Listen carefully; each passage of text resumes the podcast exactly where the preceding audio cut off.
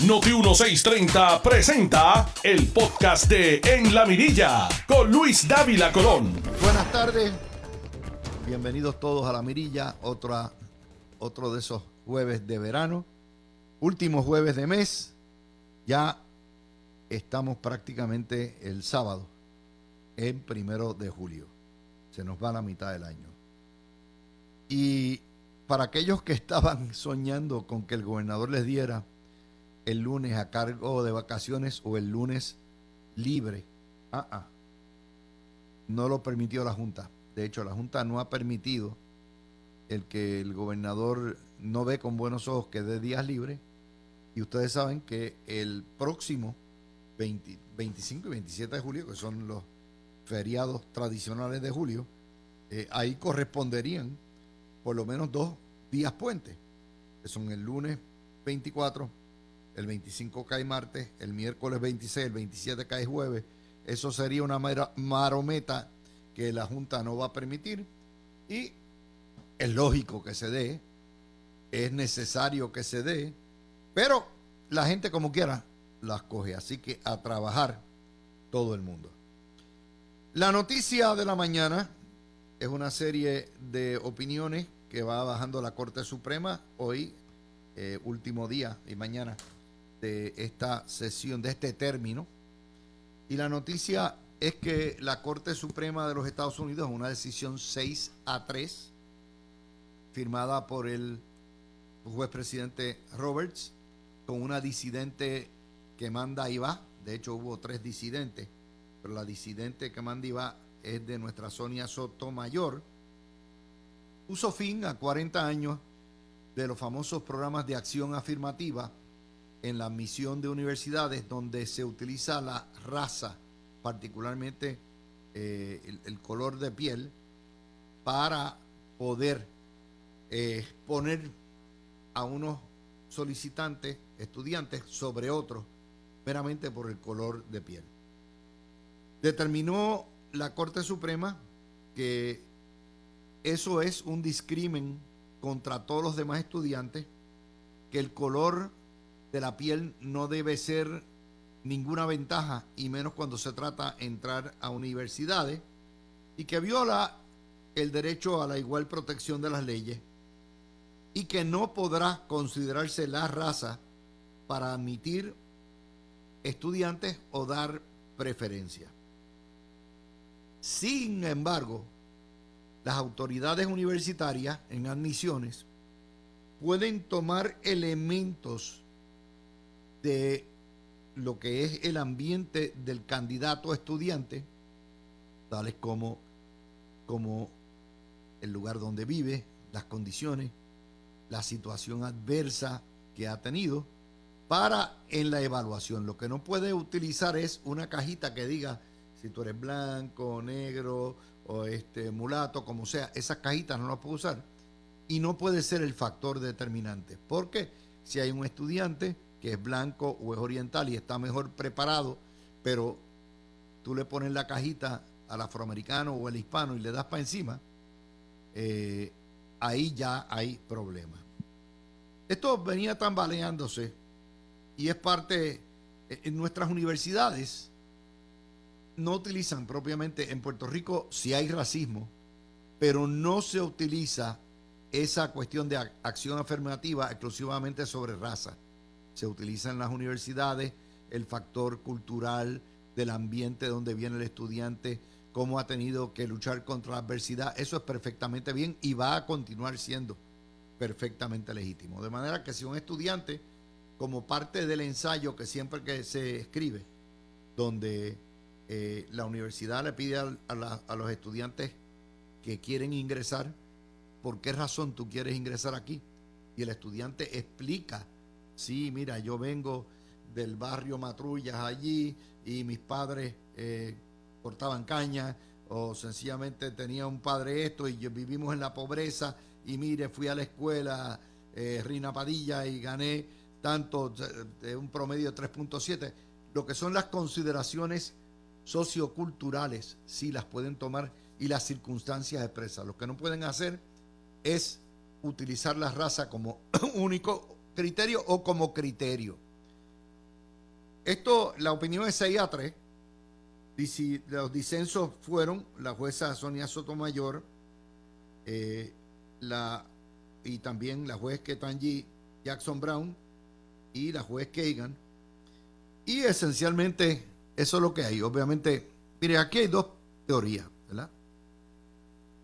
Y esto que fue la ley nacional por 40 años, será ahora la ley nacional hasta que cambie la textura de la Corte Suprema y venga una Corte Suprema liberal y lo permita.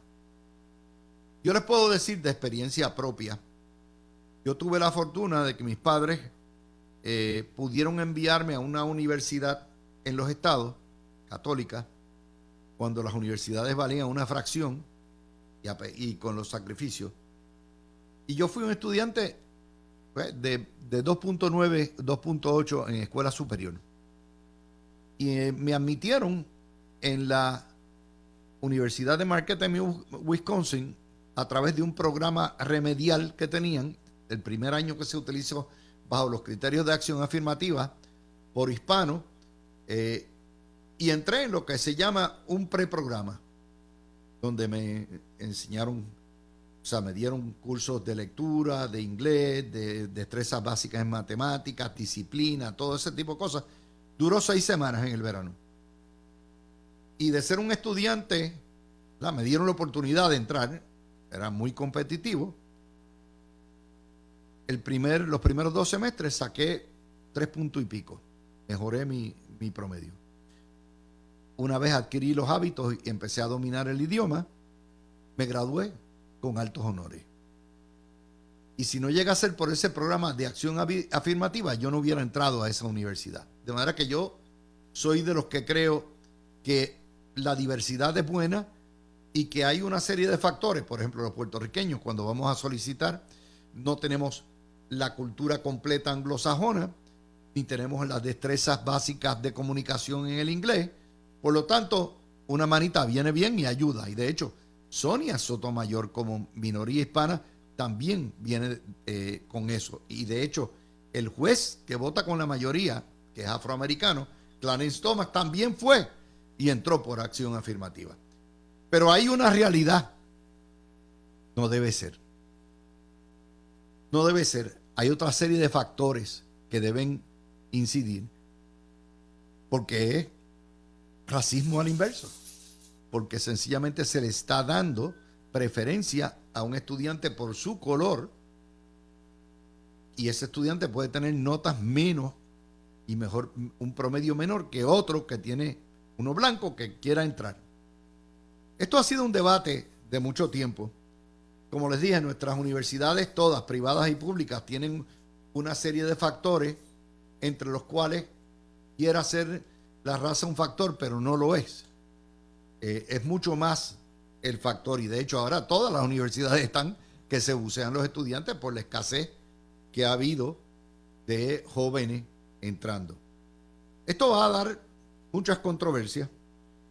Eh, es parte del trasfondo ideológico y en los cambios demográficos que se están dando en Estados Unidos, como el trompismo, todo eso, el desantinismo. Estamos en un periodo especial de 30 a 20 años donde la demografía la población va cambiando de una mayoría blanca a una mayoría que es mestiza, o sea, que va a estar compuesta por los hispanos, que vamos a ser aproximadamente una tercera parte de la nación, los orientales y los afroamericanos. Y en eso, eso va a ser la nueva mayoría. Y todo esto que usted ve, todos estos debates culturales es parte de ese proceso. Y yo no me extrañaría que tarde o temprano, de aquí a 20 años, venga una Corte Suprema Liberal y vuelva a poner la acción afirmativa, particularmente si no entran los programas. Yo tuve la dicha de trabajar todavía mucho tiempo con universidades. Y yo sé que, dada la flexibilidad, porque el juez toma, de hecho, aquí hay entre todas las opiniones a casi 200 y pico páginas, más de 200 páginas, eh, las universidades van a adaptar su sistema para precisamente mantener la diversidad. Si hay un hecho preocupante, en el estado California eliminó hace varios años la acción afirmativa en Michigan, las universidades estatales. Y desafortunadamente, al eliminarla, bajó la diversidad. Menos minorías pudieran entrar. Se los digo porque es un factor, es una decisión que pudiera afectar particularmente a los que solicitan en Estados Unidos Universidad Americana. Segunda opinión que bajaron hoy, un empleado postal del correo de Estados Unidos hace que trabajaban de algunos de lunes a viernes y otros de, de martes a sábado. Cuando Amazon empezó la competencia de la entrega de paquetes, el correo federal se metió a competir también y entrega paquetes. Eh, particularmente, yo no sé en Puerto Rico, pero en los estados, los domingos. Este empleado es evangélico, había trabajado toda su vida en el turno lunes a viernes o el turno martes a sábado y dijo, no, yo no puedo trabajar los domingos porque ese es el día del Señor. Y tarde o temprano el sistema postal le dijo que no, tuvo que renunciar. Y llevó el caso al Tribunal Supremo y hoy lo decidieron y el Tribunal Supremo le dio la razón y dijo que tiene que haber, los patronos tienen que tener unos acomodos, razonables con sus empleados por razones religiosas, siempre y cuando no sean fiscalmente onerosos. Estamos velando más opiniones y según vayan bajando otras opiniones se las vamos dando. Todo este tipo de casos llega, llega y, nuevamente aplican en Puerto Rico. Vamos acá. A, ayer hubo la marcha para protestar. Estas marchas son un sainete. Eh, porque van a protestar donde no es, van a protestar al Capitolio y a Fortaleza. Como si el gobernador, como si Tatito o como si Baby Dalmau tuvieran alguna injerencia en lo que son el tarifario y lo que usted paga por la factura de luz. Todo el mundo en Puerto Rico ya sabe que eso es un asunto exclusivo de la Junta de Control Fiscal, que va a poner las partidas que habrá de aumentar en las facturas para pagar a los acreedores y a los pensionados. Y todo el mundo sabe que tanto Genera como Luma son productos de la política pública de privatización bajo promesa de esas entidades federales. Pues aquí insisten con la misma mamalonería de siempre. No, no puede ser, me opongo a los aumentos, me opongo a esto. 200 o 300 gatos fueron porque ya el puertorriqueño sabe. Primero es inevitable. Ayer la juez Taylor Swain fue bien clara antes de ayer. Y tarde o temprano van a aumentarlo. El problema es, no va a ser tanto como pedían los bonistas, pero no va a ser cero aumento como ridículamente piden por ahí. Y digo ridículamente porque nuevamente nosotros no tenemos control. Fíjense qué interesante, cuando era un monopolio totalmente estatal, nos clavaban. Y cuando es un monopolio que lo administran las privatizadoras, nos van a clavar como quiera. ¿Por qué? Porque determina esto no es Genera ni es Luma. Es nuevamente el arreglo, la reestructuración de la deuda. Y nos dice el nuevo día, industriales trazan la raya ante el costo energético. No puede ser más de 20 centavos el kilovatio hora. En serio. Se están pagando 30 y 28. ¿Qué es eso? nuevamente, las pajas mentales que se hacen en Puerto Rico. Va a ser lo que diga la Junta. Period. Y el que no pueda, tiene que cejar su timbiriche e irse. Esto se nos pone, por supuesto, los fascistas propaganderos del nuevo día nos ponen junta multisectorial. Nunca les dicen ustedes que son comunistas y que son independentistas. Son los mismos de siempre, pero eso se llama punte multisectorial, porque y usted ve las banderas soviéticas y ve las banderas negras del nacionalismo y ve quiénes son, pues el Sierra Club, la Iglesia Metodista, los mismos sindicatos, los mismos independentistas de siempre. Pero nos presentan 300, fueron 200, wow, fue tremendo. Ok, ¿usted lo quiere creer? Lo cierto es que no es ningún junte multisectorial, es un junte unilateral y unisectorial. Es un solo sector, independentismo.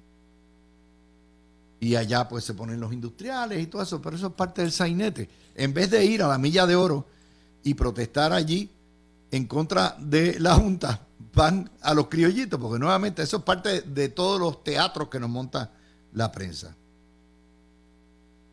Y dice que sencillamente, pues, que se oponen y qué van a hacer. Yo he visto la luz, bajar, subir, a todo lo que da, dependiendo. Pero esa es la misma gente que se oponen a las fincas solares. Y de hecho, hoy hay una historia precisamente sobre la ola de calor que está azotando el sur de Estados Unidos y particularmente el estado de Texas, que tiene un sistema, una red eléctrica que es independiente y que no tiene las interconexiones que tienen todos los demás estados. La República de Texas, ¿verdad? Opera, pero es un sistema que está pegado con saliva. Y cuando vienen o grandes nevadas o vienen grandes calores y todo el mundo empieza en Texas a utilizar la electricidad, a prender el aire, el sistema colapsa. Pues esa historia que sale hoy. Nos dice exactamente que el sistema no cayó y no ha caído porque las nuevas eh, fuentes, las nuevas fuentes de energía solar, ya sea en grandes fincas o en casas individuales, bajaron la demanda y al bajar la demanda de electricidad petrolera o de gas, permitieron entonces que no cayera el sistema. Yo trato en este programa de darles a ustedes noticias que nadie más le da. Ese es el tipo de noticia que en Puerto Rico la esconden los medios. Y la esconden los medios porque no le conviene que ustedes sepan que la alternativa solar es la que va a abaratar costos eventualmente y la que hace sentido. La historia, déjenme ver, la tengo acá puesta, tengo tantas y, tantas noticias que saco al día que ya ni sé dónde las ponga. Me dice Supreme Court. No, esa, esa es la, la, decisión. Aquí está, de Bloomberg. Dice: The fast growing U.S. solar industry is now using sheep instead of land mowers to save on costs while mutually benefiting sheep farmers with a new source of revenue. En las fincas solares, las usan para uso agrícola también. Sueltan el ganado, sueltan las ovejas, las ovejas le, le, ¿cómo es? le cortan la grama y tienen esa chulería. Eso no se lo van a dar. Esa noticia que sale publicada hoy no se la van a dar. Eh, ¿Por qué? Porque no quieren, porque quieren mantenerlos ustedes ignorantes. Pero como nosotros hacemos esto diariamente desde las 4 de la mañana, pues se la compartimos. Esta historia es de Texas Tribune, sale hoy, y la puse en mi Twitter a Dávila Colón. Solar power proves its worth as heat wave grips the state of Texas. Texas has seen a boom in solar power in recent years, and experts say that's helped the state grid weather the intense June heat wave. O sea, dos realidades de noticias nacionales que en Puerto Rico por la mordaza que existe en los medios no van a publicar. Número uno, la diversificación de fuentes alternas y particularmente la masificación de la producción de energía a través de placas solares, baja el consumo, alivia las los, los pesos que tienen las plantas, lo que le llaman la flota generatriz, y baja los costos. Y eso es positivo en el estado de Texas. Y la segunda es que se puede caminar y mascar, mascar chicle a la misma vez. Que puede usted tener una finca llena de placas solares y puede también tener ganado en la finca, al ganado que se alimenta, o sea, la puede utilizar doblemente. De hecho, para el dueño de la generatriz que tiene las placas solares, le sale perfecto porque las cabras, las ovejas y el ganado le hacen, le recortan la hierba y no tienen que darle el mantenimiento a todo lo que da fuera de las áreas donde están las columnas o los, postes en que están inclados, eh, donde están, sí, puestos las placas solares. Dos noticias que le damos a ustedes y que en Puerto Rico, por razones, no las van a encontrar. La primera es del Texas Tribune, la segunda está en otro de las fuentes que yo utilizo mucho, que eh, tiene eh, para darles a ustedes esa información. Es con ese tipo de información que trabajamos todos los días. Olvídense de los periódicos, ni se molesten, que no le van a dar la verdad ni cerca, ni remotamente de la verdad.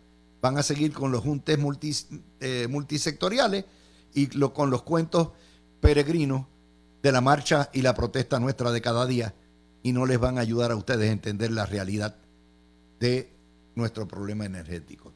Son las y media, venimos con más. Tú escuchas el podcast de En la Mirilla con Luis Dávila Colón por Noti 1630. Y gente, no quiero decir que se los dije, pero se los dije. Todo el análisis que le hemos dado a ustedes aquí en la mirilla de este servidor, de Peter Miller, y en la tarde con John Mott ha salido al centavo. Nosotros no los hemos engañado. Yo oigo a Agapito ahí garateando y tratando de espoaleando a, a Carmelo. Porque que si ahora están con la Junta o no están con la Junta, y me esmorcillo de la risa.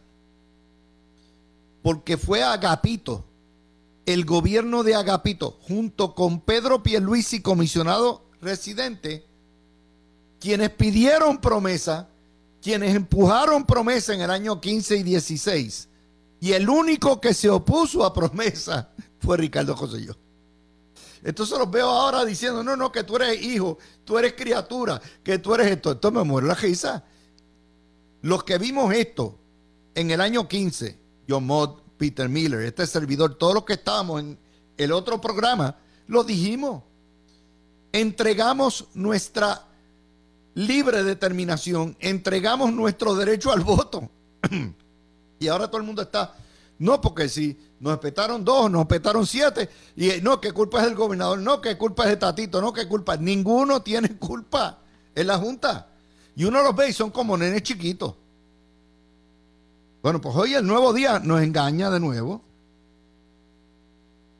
No a la historia, sino en un hilo el futuro de Lautier por causa de Genera PR. Ese titular es falso. Lautier se clavó ella misma. La gente detesta a Lautier. Lautier se liquidó.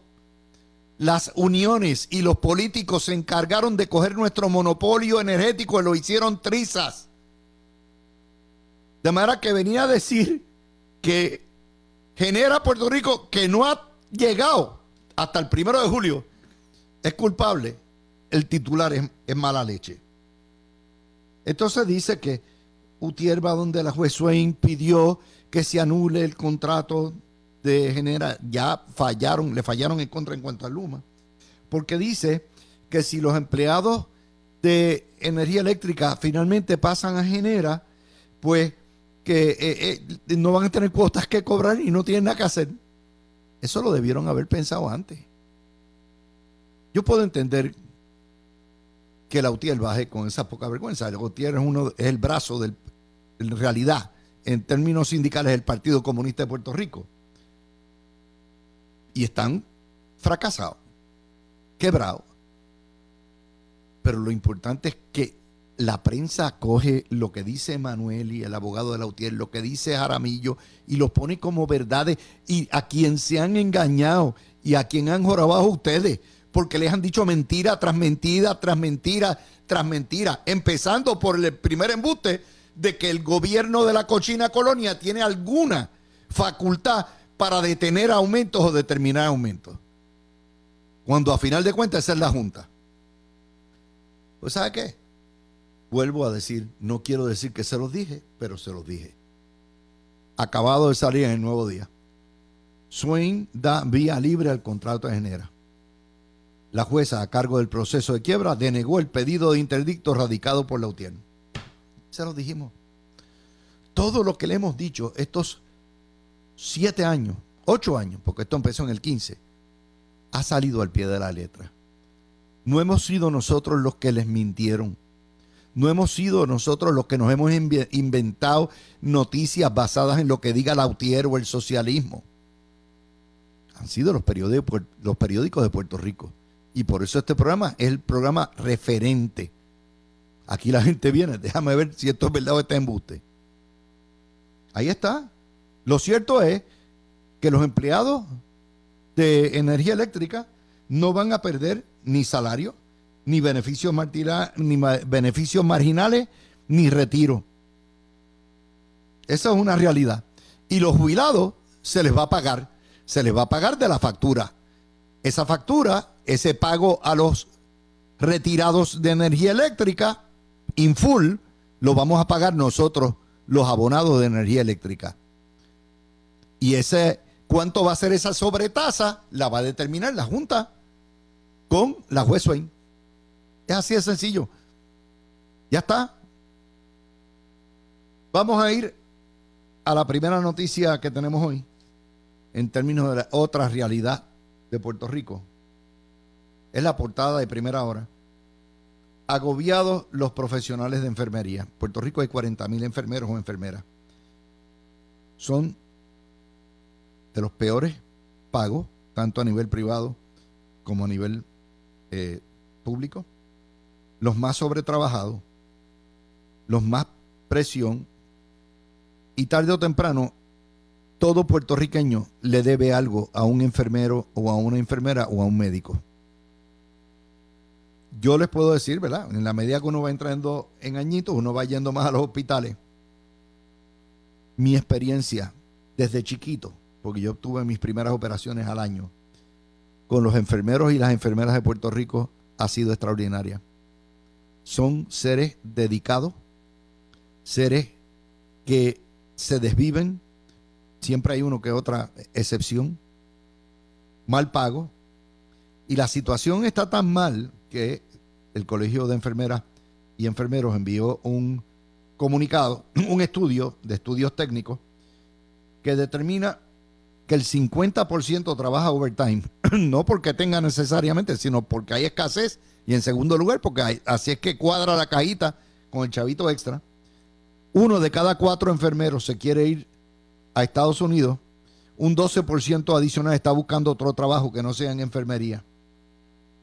Pero sin embargo, lo que les decía, el 95% de los pacientes están enteramente satisfechos con el trabajo de los enfermeros, a pesar de que saben, si usted ingresa a un hospital, usted sabe lo que hay es tres o cuatro enfermeros y cuidado, a veces dos por turno.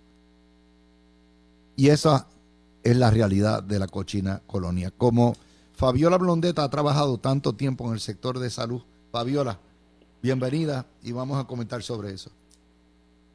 Saludos Luis y un abrazo a los amigos que nos sintonizan. Pues mira, eh, Aquí hay varios factores. Eh, tú sabes que existe lo que es la, la inflación económica y el sueldo más o menos de ellos pudiera estar fluctuando entre unos 35 mil a 40 mil dólares anuales a diferencia en Estados Unidos que pudiera estar entre unos 80 mil algunos hasta 129 mil dólares al año, o sea que la diferencia es increíble. Entonces, ¿qué sucede? Que al haber el factor de la inflación, o sea, el costo de vida aquí en Puerto Rico es tan alto, pues las personas tratan de sobrevivir pero el costo de vida al ser tan complicado provoca esa necesidad de mudarse a los estados porque van a recibir una mejor paga, no solamente eso, sino que también un horario donde pueden trabajar y tener cobrar, ¿verdad?, de su sueldo y después tener su calidad de vida. A diferencia de aquí, que al haber esa reducción de personal que se ha ido mudando poco a poco los estados, están sobrecargados de trabajo. Muchas veces su turno termina una hora y todavía ellos están dos o tres horas después porque tienen que hacer unos informes, etcétera, etcétera. Así que cobran menos, trabajan más, su calidad de vida pues se está viendo bien afectada y toda esa descompensación, tanto económica como emocional, es, lo que está provocando esa necesidad de ellos mudarse fuera de la isla. Eh, así que la bola está en la cancha de aquí de, del gobierno de Puerto Rico, de las empresas privadas este, que tengan hospitales. Hay una serie de cosas que están pidiendo que son, que yo puedo entender la legislación, pero que tienen otro costo, otras consecuencias. Por ejemplo, ellos están pidiendo que se le ponga un límite al número de pacientes que puede atender. Bueno, vamos a empezar por aquí. Eh, eso lo que va es agravar la situación. Eso es contraproducente. Aunque quisiéramos que cada piso tenga dos enfermeras en cada turno, eso no va a pasar. Y no va a pasar porque hay escasez de enfermeras. Exacto. Y segundo, si tú le limitas el número de pacientes que pueda tener una enfermera, va a pasar lo que va a pasar, que es que el hospital va a tener más eh, gastos y de algún lugar o lo pagas tú o lo paga el plan de salud, que es el gobierno, o a final de cuentas no va a resolver el problema. Eso es uno de los ejemplos. El segundo ejemplo es lo que hemos estado viendo cuando la legislatura populista trata de determinar cuál es el salario que se le paga al sector privado, que es nuevamente una cosa, tú puedes determinar el salario mínimo, de ahí para abajo tú no puedes decir las enfermeras en el sector privado ganarán tal cosa, pues eso es ilegal. ¿Tú entiendes lo que es el populismo? Es, la sensación esta comunista de que el gobierno es quien determina todo aún las nóminas y los pagos de la empresa privada. Y, lo, y te recuerdo, tú lo sabes, en Mayagüez está pasando, los hospitales están cerrando porque están muchos de ellos insolventes por los costos, por la espiral, por esa inflación que tú hablabas.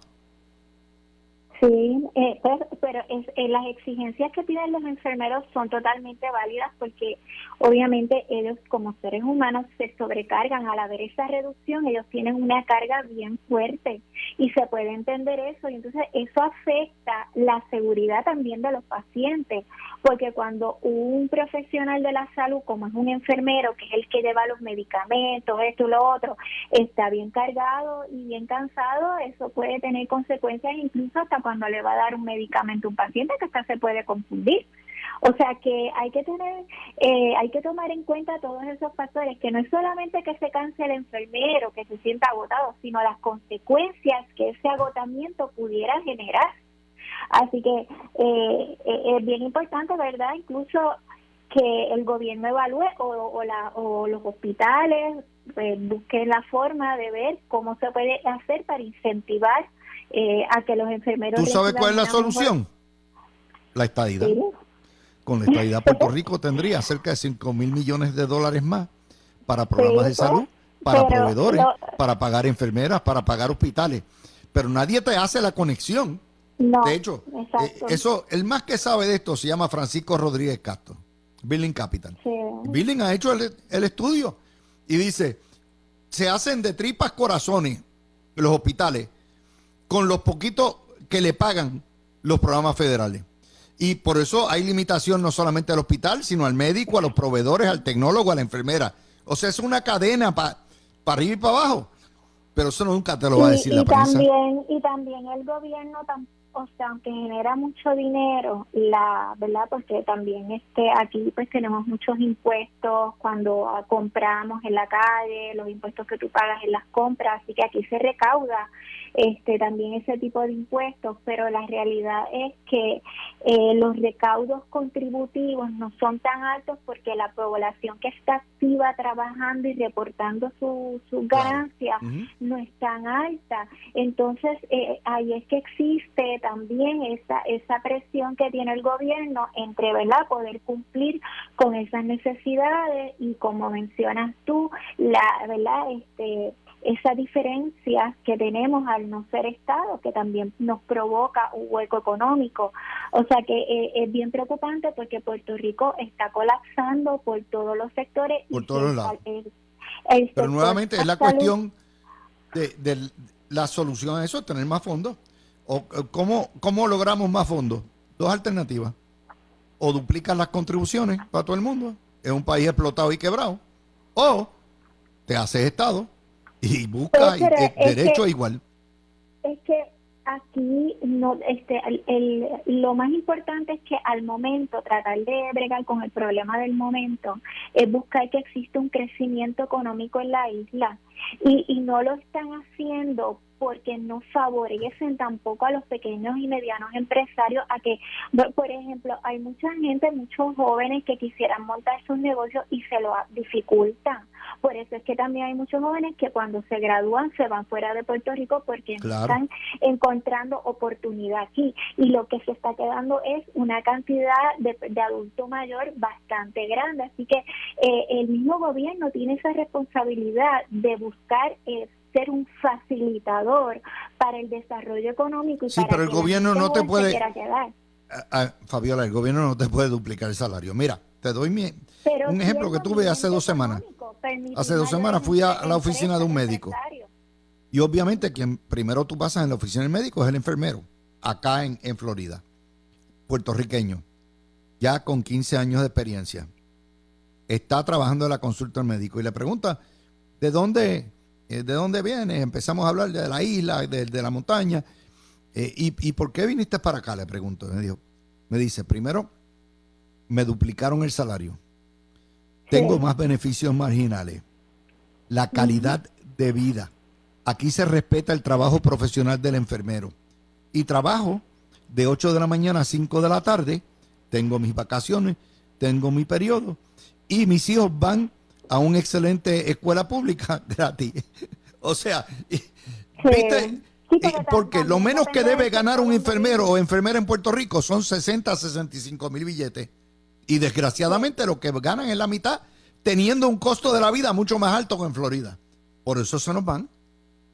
Y de hecho, eh, en Estados Unidos, eh, ha habido un crecimiento de latinos bastante ¿verdad? considerable y también eso es lo que es el factor que para ellos es importante atraer latinos bilingües que puedan ¿verdad? trabajar en los hospitales y atender a esas poblaciones latinas. Así que, y el puertorriqueño este tiene reciprocidad, o sea, el puertorriqueño aquí entra, lo buscan, es como los maestros, lo certifican rapidito, le buscan si viene un latinoamericano de una nación extranjera, tiene que traer papeles, buscar algunos, tienen que revalidar. O sea, el puertorriqueño tiene esa facilidad, solicitó, entró y el pasaje le costó 300 pesos y ya está. Y llegó. Eso es una realidad, Fabiola, que es triste y que sabemos, pero nadie te está hablando de ese tema. Eh, lo otro bien breve, porque está saliendo el tema de Verdejo, los teléfonos que tenía, la misoginia, eh, la, la, manera que murió esa muchacha es, una, es, bárbara, es salvaje. Eh, pues y está saliendo ese caso, ha conmovido toda la sociedad. Pues qué bueno que me das esta oportunidad porque esto es bien importante mencionar. Yo estuve, ¿verdad? Y, tengo que hacerle ese reconocimiento que estuve viendo la Comay, que estuvo, ha estado presentando esos textos. Y me está bien extraño que la defensa de la Fiscalía Federal solamente se está enfocando en que él asesinó a Keishla para salvar su matrimonio. Mira, él tenía dos mujeres, a las dos las quería, a las dos les decía te amo. Y Keishla estaba eh, aparentemente saliendo con otra persona y no no me estaría extraño que ahí un, existiera un factor celo. Me llama la atención que quieran enfocar mucho de que el bebé no era de él, posiblemente no era de él y posiblemente esa fue la causa de querer asesinar. O sea que fiscalía... Que no es causa, que no es razón, nada más. Que no es razón, pues, por supuesto, pero que fue lo que lo motivó, ¿verdad? O sea, la fiscalía se está enfocando en que solamente quiere salvar su matrimonio, pero es que él tenía dos mujeres y a, y a las dos les decía que la quería, con las dos quería estar pero esta otra le decía, tú nunca vas a estar conmigo, mira, este, tú tienes a tu esposa, tú nunca la vas a dejar, pero a mí me parece que, que tenía otro. yo me entero de muchas de esas cosas porque los telediarios lo que reportan es muy poco, en, en tres minutos, cuatro minutos. Es a través de la Comay que yo me entero de, de esas cosas que pasan, porque el resto del día estoy trabajando. pero la Comay te cubre los casos de pie a pa como a nadie eso. Sí, así que la fiscalía también debe evaluar que el factor celo pudiera también ser una motivación para él hacer lo que hizo. Bueno, gracias Fabiola, nos vemos la semana que viene, mis amigos.